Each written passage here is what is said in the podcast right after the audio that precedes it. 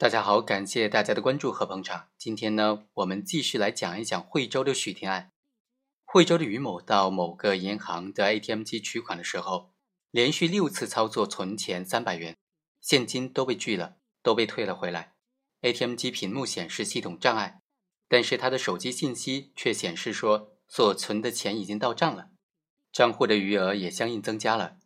于是他就起了贪念。分别多次在这个 ATM 机上反复的存钱，最终让他的账户多出了九万多块钱。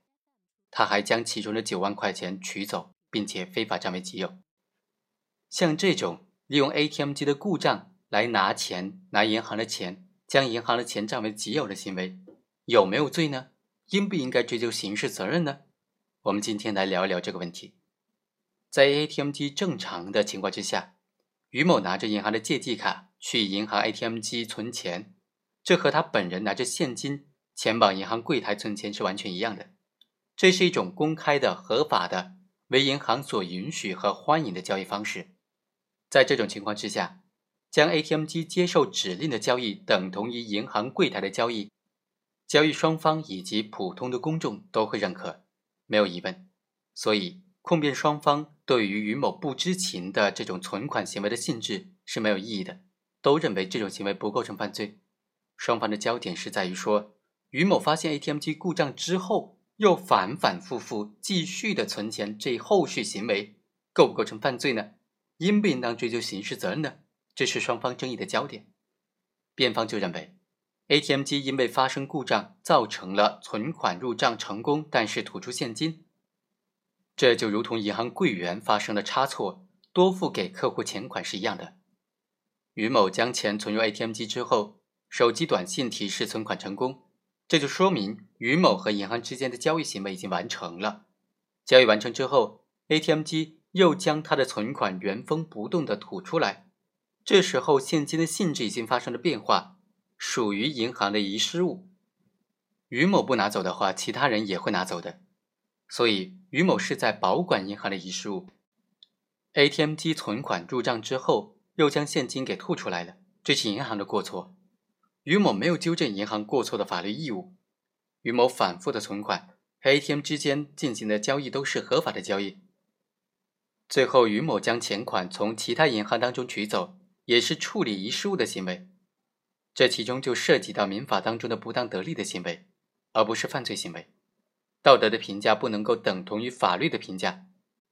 刑法关注的是人们的道德底线行为。而不是道德上限行为，控方就认为，被告的后续行为绝对是非法的。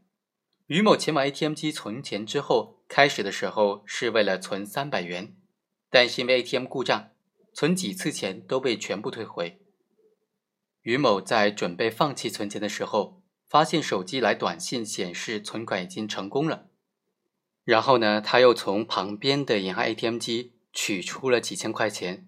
将这些钱反复的存钱，最终存钱了十七次，存入的人民币是九万七千七百元，并于当晚在其他的网点进行了提现和转账，将其中的九万块钱给拿走了。这完全是非法占有为目的的行为，已经不具备合法性了。综合来看呢，我们认为控方的观点是比较在理的。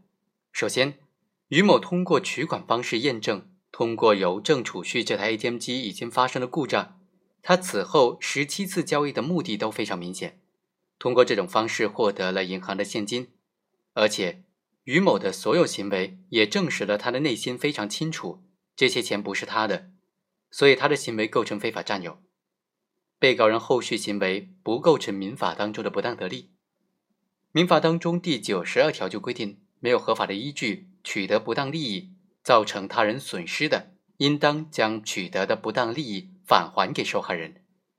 尽管发生不当得利的原因有事件也有行为，但是本质上啊，不当得利是属于事件，作为事件，应当和获利人的意志是没有关系的，不以获利人有行为或者识别能力为前提，不是由获利人的意志决定而取得的。在本案当中。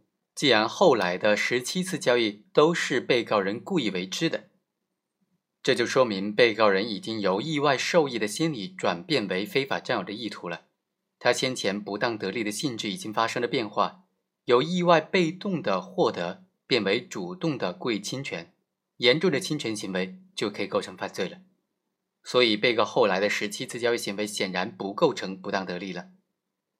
同理啊，辩方认为，被告人的行为构成对银行遗忘物的占有或者保管，也是不能成立的。因为如果说银行遗忘物是通过被告人故意反复的行为制造出来的，那么认定后续十七次交易吐回的钱是遗忘物，显然是违背基本逻辑和常理的。所以，最终法院是认为。被告人的后续行为是非法的，存在明显的非法占有的故意，并且具有社会危害性，应当纳入刑法规范的领域。简单的来说，就是应当追究刑事责任了。好，以上就是本期的全部内容，我们下期再会。